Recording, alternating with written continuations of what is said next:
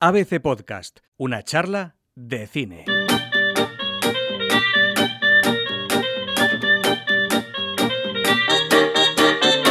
Por fin llega el ascenso de Skywalker y Fernando Muñoz, ¿qué tal? Bienvenido. ¿Qué tal, Diego? En esta semana especial de Star Wars, después del programa de la semana pasada, vamos a desgranar la película en 10 claves, pero eso sí, sin spoilers. Sin contar nada más de lo que se puede contar. Vamos a hablar de cine.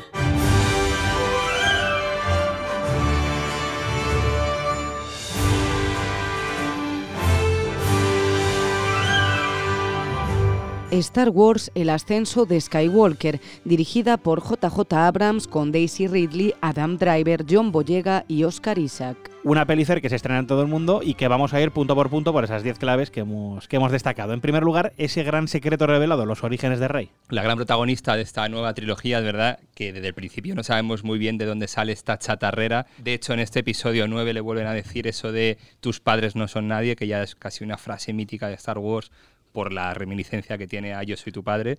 Eh, pero bueno, es verdad que en estas dos horas y veinte que dura la película vemos el viaje de Rey de esos orígenes desconocidos hasta por fin asumir su propia identidad, asumir quién es, descubrir el gran secreto. Hay mucha teoría fan que advierte que puede ser uno u otro esos orígenes misteriosos de, la protagonista, pero bueno, habrá que esperar a verlo. Eh, yo creo que no va a defraudar a nadie o a casi nadie, yo creo. Es verdad que con esto es muy difícil decir nada porque habrá mucha gente eh, por muy fan que sea de Star Wars, casi deseando que no le guste para criticarla, pero yo creo que si se va con los ojos limpios y con la, con la mente abierta, cualquier fan de Star Wars va a disfrutar muchísimo de esta película y va a disfrutar muchísimo con estos orígenes de Rey que yo creo, como te decía antes, que, satisfacen a, los espectadores, a los fans más eh, fanáticos de Star Wars. Se pone punto final a una saga, pero también es el inicio de nuevas guerras galácticas. Sí. Esta es la segunda clave. Evidentemente Disney sabe que aquí tiene un filón, sabe que es una película que va a recaudar el billón de dólares que dicen ellos, los mil millones que decimos nosotros aquí.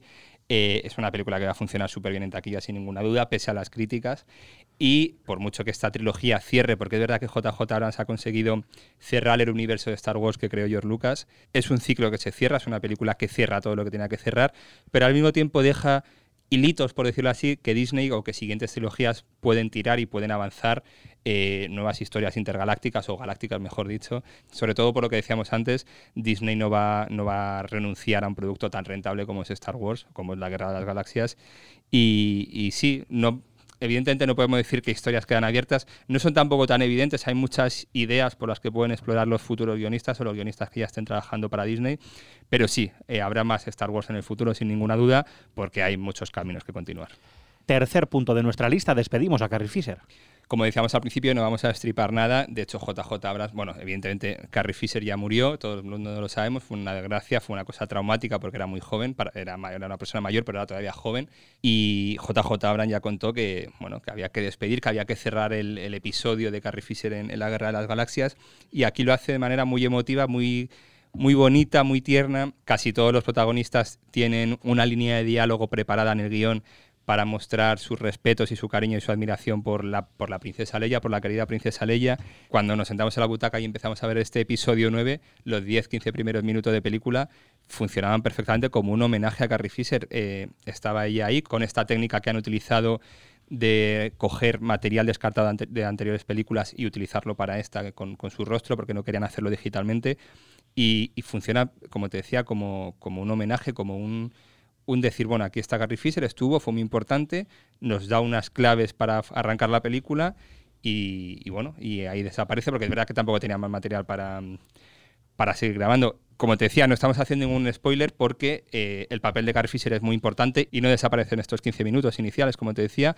Su presencia es importante y toma decisiones vitales para el desenlace de la película.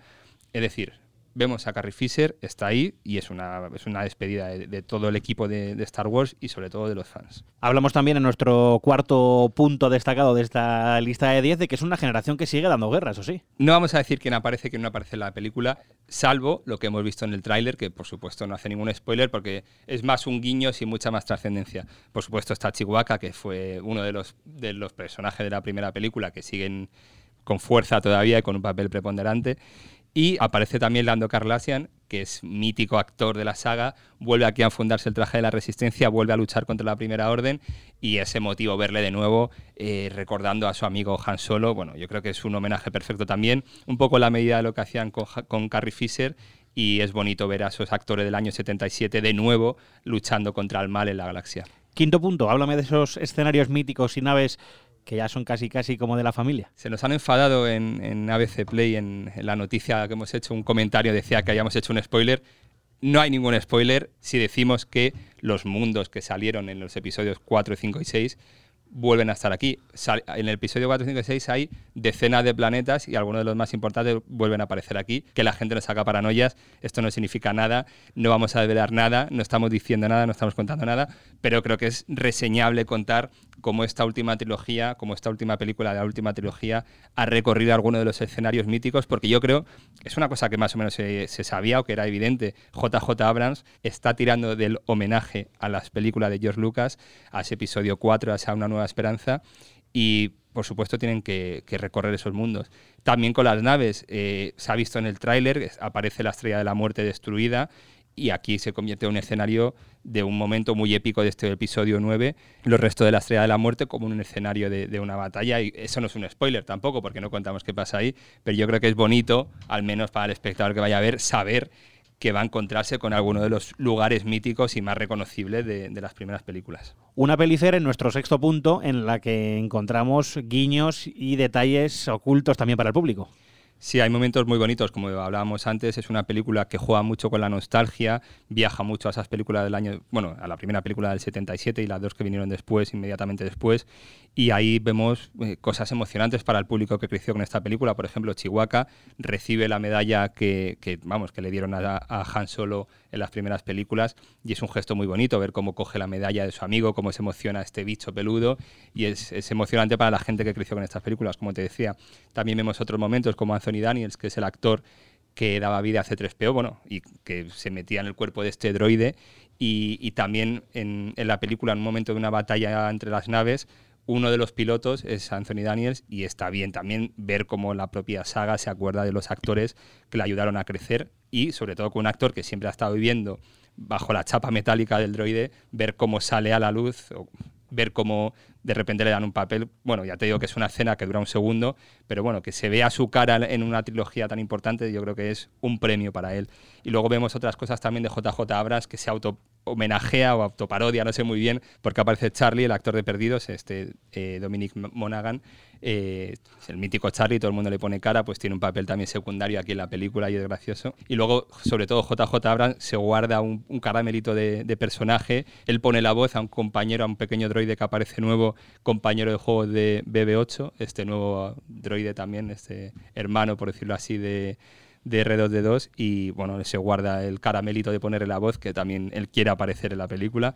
Y bueno, yo creo que son pequeños detalles, seguramente que la gente cuando la vea tres y cuatro veces encontrará más, pero bueno, para tampoco destripar mucho más, dejamos estas cuatro perlitas para los fans. Has hablado mucho de nostalgia en lo que llamamos de programa, pero es que también como séptima clave vamos a apuntar que hay nuevos personajes y también nuevos muñecos para atar el futuro. Sí, hablábamos de este personaje, de este Deo, que es uno, seguro que va a ser uno de los muñecos más vendidos estas navidades, igual que pasó en las anteriores películas, que siempre presentan por lo menos un par de novedades para vender más merchandising y seguir dándole dinero a George Lucas y a Disney. Pero bueno, aparte de estos personajes por decirlo así, secundarios o de apoyo que vienen muy bien para este desahogo cómico que siempre ha tenido Star Wars. Otro de los personajes es el de Naomi Aki, que también tiene un pasado entre comillas, por decirlo así, común con, el personaje de Finn también con el personaje de Lando Carlassian.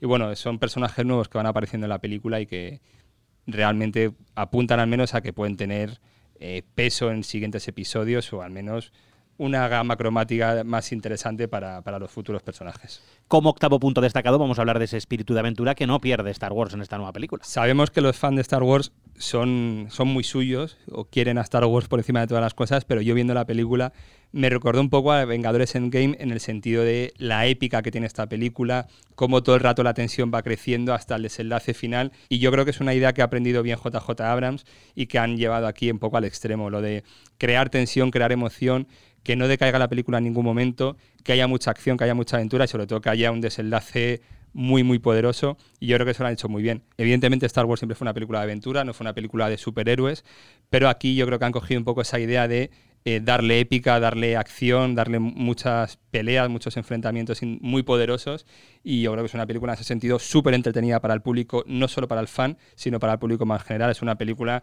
que se disfruta. Y aparte es una película muy explícita, no hace falta ser un experto en Star Wars. Constantemente los personajes se autoexplican o, o explican al compañero de la conversación, apunta muchas cosas de su futuro, que es una, creo que es una película muy autoexplicativa y creo que cualquier persona que vaya a ver este episodio 9 podrá enterarse de todos los detalles. Evidentemente el, el súper experto verá que esa conexión con el otro personaje tiene un significado más profundo, pero para el público general, cualquiera que vaya a ver esta película, se va a enterar de todo. Es una película muy concreta, muy precisa y muy ajustada para que en dos horas y veinte te enteres del principio al final todo lo que está pasando. Y el penúltimo punto de este análisis es el noveno y son los Caballeros de Ren. Bueno, igual que en las películas de Star Wars hay algunos episodios más de rellenos o momentos dentro de la película más de relleno, este es un poquito un punto de relleno casi, por decirlo así. Para que te prepares a- para el décimo. ¿eh? Eh, bueno, estos caballeros de Ren que durante esta trilogía última infundían el terror por la galaxia, en este episodio 9 vemos su desenlace, vemos qué pasa con ellos, qué eso realmente y bueno, yo creo que por lo menos para poner la miel en los labios al espectador de ver qué va a pasar con estos caballeros de Ren y luego saber si les gusta o no, eso ya queda en su, en su devenir. Y llegamos al final, llegamos al décimo punto, a la décima clave, que va a ser una pregunta. ¿Es JJ Abrams el nuevo Lucas? te devuelvo la pregunta. ¿Es JJ Abrams el nuevo villano? No sé, hay mucha gente ya en internet, estas primeras críticas, que están atacando a JJ Abrams por lo que ha hecho con esta tercera película de la última trilogía. Pero bueno, yo quiero recordar que en el episodio 8 hubo críticas muy duras contra el episodio 8. Ahora que ha salido el episodio 9, la gente que está criticando este último, esta última película diciendo que es muy mala, decía que el episodio 8 era el bueno, que era muy oscuro, que era muy intenso. Es decir, eh, siempre se va a criticar lo último y se va a recordar con cierta, no sé si nostalgia, con cierto mejor sabor de boca al pasado. Lo que está claro es que JJ Abrams ha devuelto el esplendor que no tuvieron los episodios 1, 2 y 3 a la saga de Star Wars. Eh, ha conseguido darle una- un mayor vuelo, una mayor acción. Sobre todo ha conseguido que los episodios originales de, George Lucas tengan su continuación en el presente y que tengan su lógica como una unidad de una historia concreta, que yo creo que es un valor muy interesante. La presidenta de Lucasfilm ya dijo que JJ Abrams le había dado mayor profundidad a la saga de George Lucas. No sé si es para tanto, pero sí que yo creo que es un digno sucesor y que está encantado de haber cogido el testigo de George Lucas y de profundizar, o de no sé si profundizar es la palabra concreta, pero bueno, de ir con, con la idea de la saga más poderosa y que más influencia ha en la historia del cine y, echársela a sus espaldas y aguantar toda la presión que ha tenido que aguantar del público y, construir por lo menos yo creo que una, una última película y una trilogía bastante digna, bastante interesante, que yo creo que en el futuro se recordará, por supuesto, mucho mejor que los episodios 1, 2 y 3, y que yo creo que para los verdaderos fans tampoco estará muy lejos de los episodios originales, eso sí, sin el factor nostalgia y sin el factor de 40 años menos, por supuesto, que yo creo que es lo que determina todo.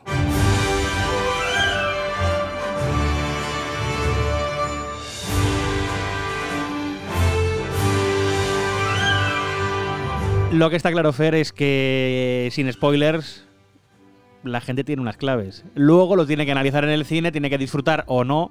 Que la gente vaya a ver esta Efectivamente, será criticada, no será criticada, gustará más o menos.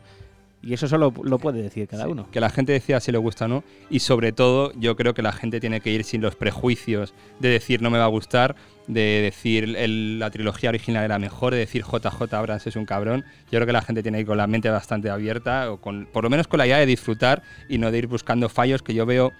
Lo vemos en nuestro entorno todos.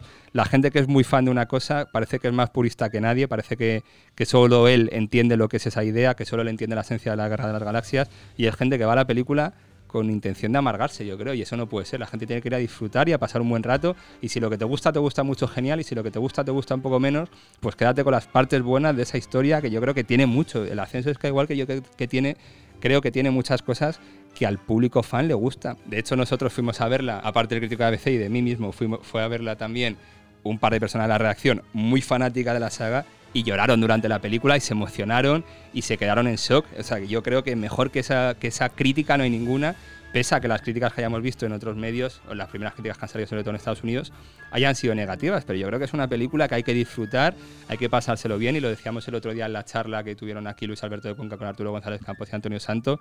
Creo que es una película que te tienes que quedar con lo que mejor, con lo que más te guste, con lo que te dan, porque al final es que si vas a verla para enfadarte y decir que es una mierda, te la pierdes. Y pasó en esta redacción con el episodio 8, que mucha gente dijo que era una basura, la han vuelto a ver un año después y han tenido que tragarse sus palabras. Una charla a la que hace referencia, que es el capítulo anterior de este podcast, que se puede escuchar, que es una horita también hablando de Star Wars en una clave un poquito más diferente. Filosófica, diría yo. Y lo que está claro, Fer, es que esta película hay que verla antes de Navidad porque vamos a traer las pelis que hay que ver durante la Navidad. Así que la semana que viene hablamos de más pelis con los deberes puestos, que la gente vea lo nuevo de Star Wars y opinen, por supuesto. Hasta la semana que viene. Hasta la semana que viene, Diego. Una charla de cine. Un podcast de ABC con Fernando Muñoz, Andrea Carrasco y Diego Moreno.